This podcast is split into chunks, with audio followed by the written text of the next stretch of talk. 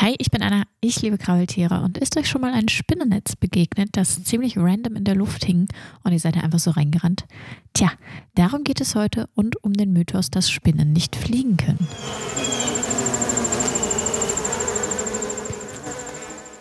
Jetzt wird der ein oder andere von euch vielleicht erstmal ein bisschen panisch reagieren. Was? Fliegende Spinnen? Ja, Tatsache.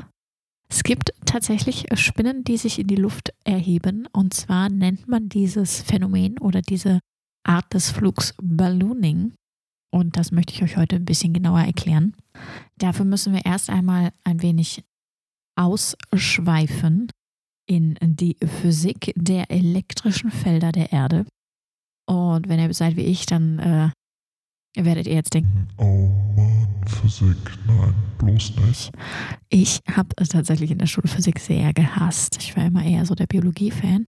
Aber hier überlappt das ja ein wenig. Deswegen hoffe ich, dass ihr euch dafür begeistern könnt. Es geht um das elektrische Feld der Erde. Neben dem magnetischen Feld äh, besitzt unsere Erde nämlich auch ein elektrisches Feld, das daraus entsteht, dass die Erdoberfläche gegenüber der Atmosphäre drumherum negativ geladen ist. Das heißt, auf der Erdoberfläche oder generell überall um uns herum treffen negativ geladene Teilchen auf positiv geladene Teilchen und so entsteht eine Art ja, Spannungsfeld von unten und oben. Ja. Boah, das hast du voll gut erklärt. Danke. Ja, ich gebe mir Mühe. Ihr habt vielleicht gemerkt, dass ich ein wenig mit meinem Trackpad rumspiele. Ich habe hier Voice-Verzerrungsfilter, ich habe hier Soundeffekte. Äh, seht es mir nach, ich habe gerade einfach ein bisschen Spaß. Dieses elektrische Feld der Erde ist in der Regel sehr konstant auf, unserer, auf unserem Planeten. Allerdings können sich durch Bebauung, Bäume und sonstige Unebenheiten äh, Deformationen des elektrischen Feldes ergeben, die durchaus von Bedeutung sein können, wenn es zum Beispiel um Dinge geht wie Blitzschutz oder Auftreten weiterer Elektro luftelektrischer Erscheinungen wie ein Elmsfeuer. What the fuck ist das? Ja, okay, ihr merkt, ich bin super vorbereitet. Ähm, und negativ, oben positiv. Mehr brauchen wir für die heutige Folge eigentlich gar nicht. So, und jetzt stellen wir uns eine kleine Spinne vor, die etwas erhöht krabbelt, so ein bisschen mit den Beinchen winkt und dann ihren Hintern in die Luft reckt. Und im nächsten Moment schießt sie ein Spinnennetz aus ihrem Hintern und sagt einfach nur See ya! Und weg ist sie. Das ist tatsächlich der Ballooning-Effekt, über den wir heute sprechen möchten. Oder ich möchte heute darüber sprechen. Dieses Abheben der Spinne funktioniert tatsächlich anhand des eben beschriebenen e- elektrischen Feldes, da die Spinnenseide ebenfalls eine Ladung hat.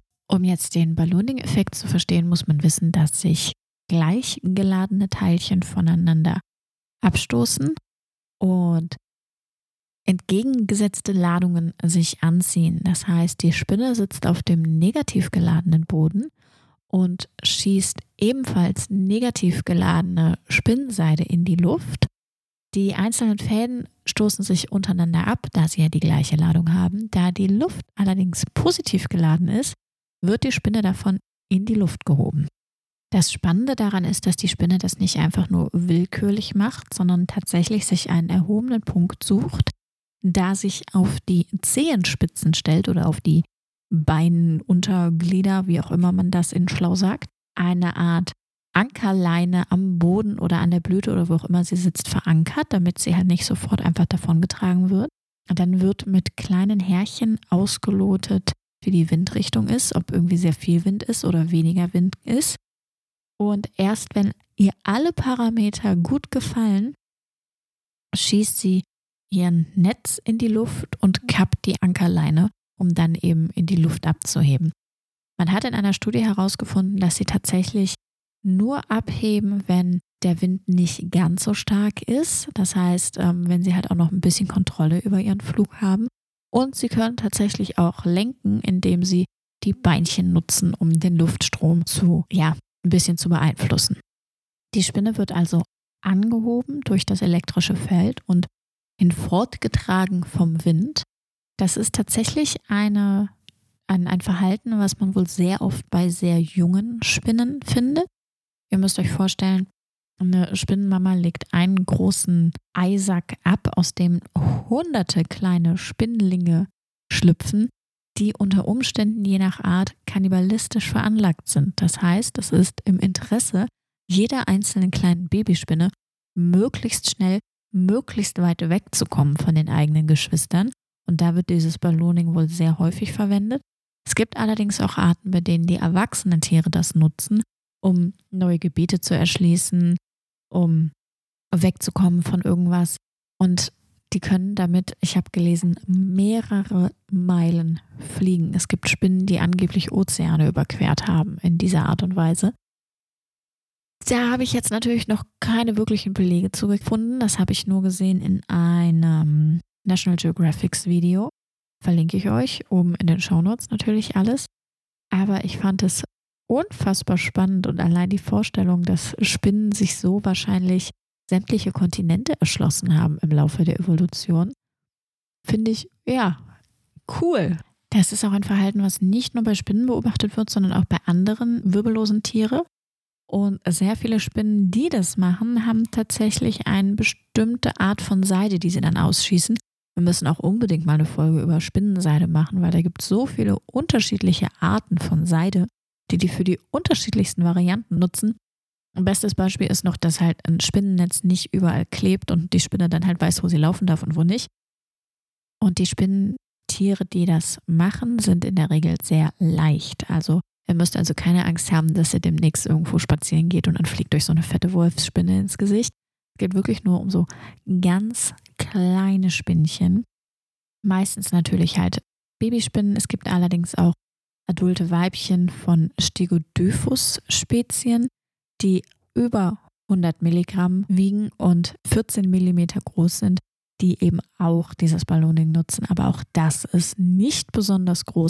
Hier habe ich auch noch ein paar Infos zur Höhe und zur Weite dieses Flugs. Die meisten Flüge enden nach ein paar Metern. Es gibt allerdings auch Spinnen, die so weit hochgetragen würden, dass sie in den sogenannten Jetstream kommen und dann eben sehr viel weiter fliegen können. Der Jetstream ist eine sehr enge Windströmung in der Atmosphäre der Erde, beziehungsweise mehrere davon.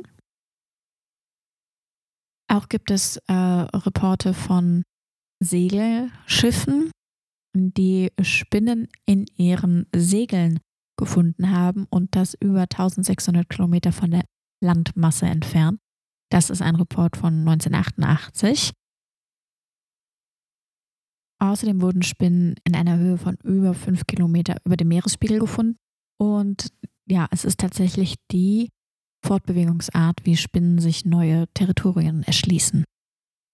Ich bin darauf aufmerksam geworden, weil vor kurzem ein Video viral ging.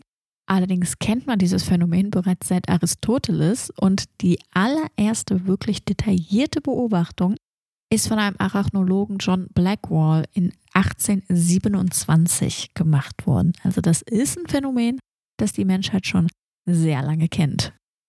Und ich habe während meiner Recherche sehr viele wirklich spannende Videos zu dem Thema gesehen, wo halt detailliert aufgezeichnet wurde, wie die Spinne auf ihren kleinen Beinchen hin und her trippelt und dann mal hier die Windrichtung sucht und mal da die Windrichtung untersucht.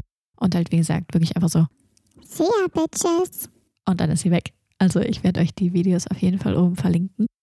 Ähm, ja, das war eine kleine, spaßige, hey, ich habe was gelernt, hört mal zu, Folge. Ich hoffe, es hat euch Spaß gemacht. Vielleicht mache ich mehr so kleine Sonderfolgen zwischendurch. Wenn ihr irgendwas habt, meldet euch. Ich würde wirklich gerne einfach mal detailliert über Spinnennetze sprechen, vielleicht mit dem einen oder anderen Arachnologen, der derzeit zuhört und da ein bisschen mehr Ahnung hat von. Ich denke da an Studien von Spinnen auf verschiedenen Substanzen, die dann unterschiedliche Spinnennetze produziert haben. Oder überhaupt, äh, welche Art von Spinnenseiten gibt es? Hätte ich super Bock drauf. Meldet euch gerne. Ich bin Anna.